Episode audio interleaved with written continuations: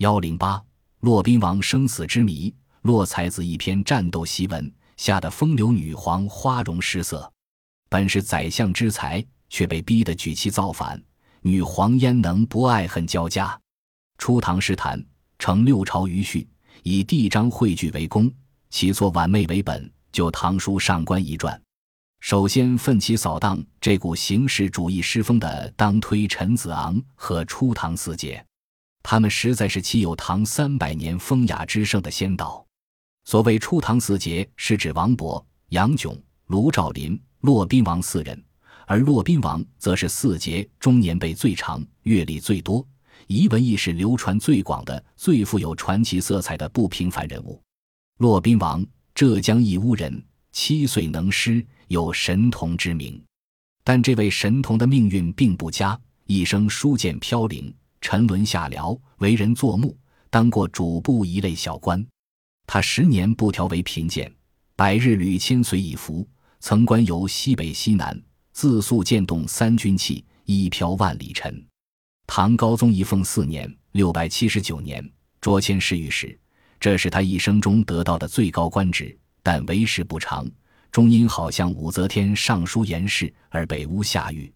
在狱中，他忧心如焚，愤而作《引火赋》，在狱咏蝉以明志。或是后任临海，今属浙江省城，故后人亦称之为洛临海。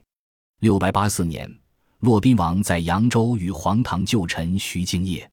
其实唐高宗已死。政权全归武则天，这位女皇帝大肆斥逐李唐旧臣，启用武氏集团中人，两个统治集团之间矛盾尖锐。徐敬业是唐朝开国功臣徐继，后赐姓李，称李继之孙。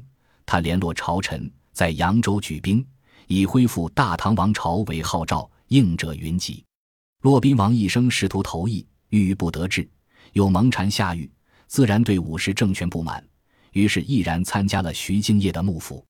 他曾以慷慨淋漓的笔致为徐敬业草写讨武世袭，檄文隶属武则天的会行劣迹，阴谋惑心，深明大义，背述其兵目的，以试看今日之狱中竟是谁家之天下作结，写的气势不凡，极富煽动性。相传武则天看到此处时，赫然变色。连忙打听檄文是谁所作，左右答说是骆宾王。他听了后十分惋惜地说：“宰相之过也，人有如是才，而使之流落不偶乎？”但是纵然骆宾王才高八斗，无奈徐敬业武略不济，起义仅经历了三个月就失败了。此后，关于骆宾王的下落就成了一桩疑案，传说纷纭。归纳起来，大致上有三种说法。第一种说法，骆宾王被杀，《旧唐书·本传》载：敬业败，宾王伏诛。《资治通鉴》卷二零三载：乙丑，敬业至海陵界，祖封。齐将王纳相斩敬业，敬由及骆宾王首来降。《新唐书·礼记传》载：徐敬业与敬由、宾王率轻骑遁江都，齐将王纳相斩之，凡二十首，传东都，皆灭其家。此外，与骆宾王是世交的宋之问写过一篇嫉妒沈言学士文，文中说：“骆宾王则不能保足而全屈。”从后两条资料来看，似乎在敬业兵败后，非但骆宾王本人身遭杀戮，而且累及全家合族人。第二种说法，骆宾王投水自杀。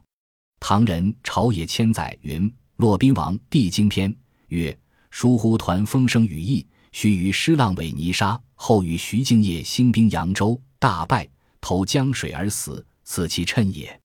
第三种说法，骆宾王逃遁隐居，或云出家为僧。《新唐书·本传》载：敬业败，宾王亡命，不知所知。这个记载与同书《礼记传》所述互相抵忤。约当徐敬业兵败二十年之后。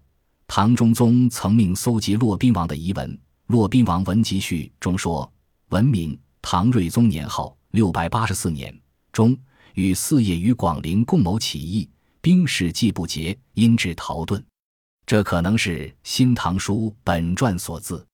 说骆宾王兵败后出家为僧的，则是唐人孟融。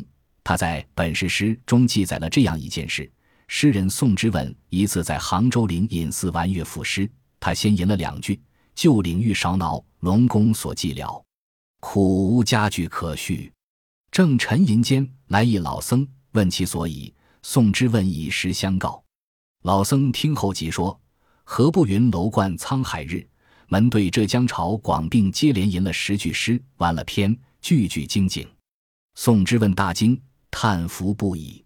次日拜访，说再也未见此人。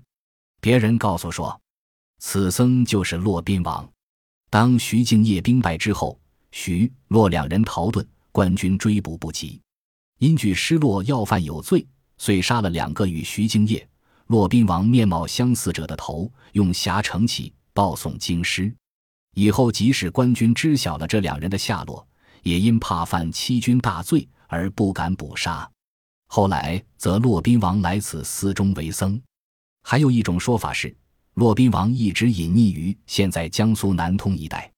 名人朱国珍的《勇壮小品》在在明正德年间，江苏南通城东发现了骆宾王的墓，墓中人衣冠如新。这墓后来迁往狼山，遗迹至今犹存。到清代雍正年间，有一个叫李于涛的，自称是李记的三十七世孙。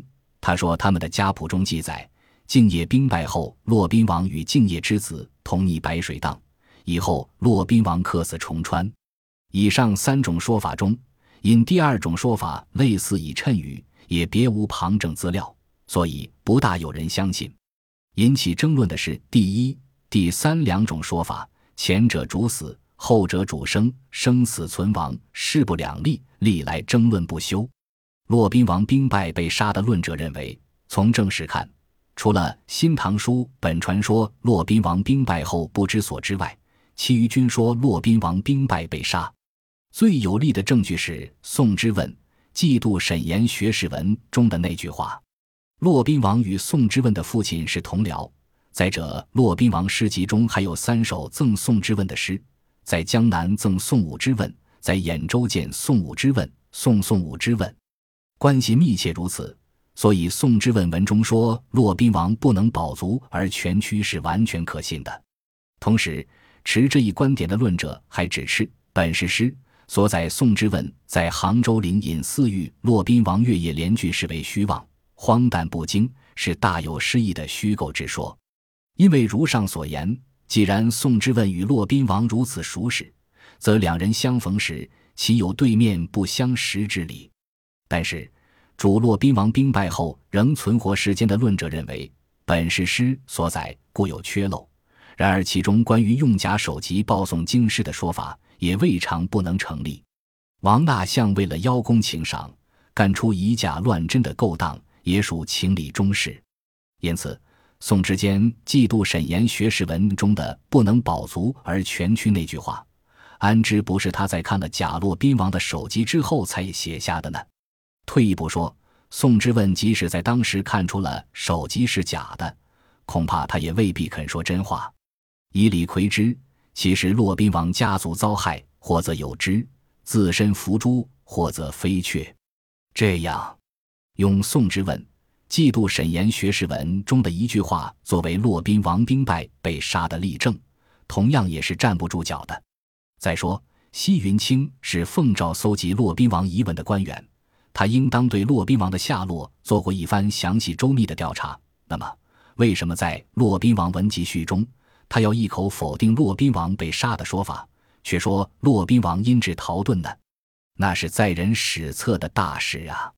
可见，西云清对王纳相报送到京师的两颗头颅是否真的属于徐敬业与骆宾王的，是持怀疑态度的。还有的论者认为，骆宾王的《西辞旧吴》《过故宋》《咏怀》三首诗，全是蜀离之感、故国之思，如西北云余至，东南气转微，唯当过周客，独愧吴台空等，恐非一般的抒发怀古之幽情、无病呻吟之作。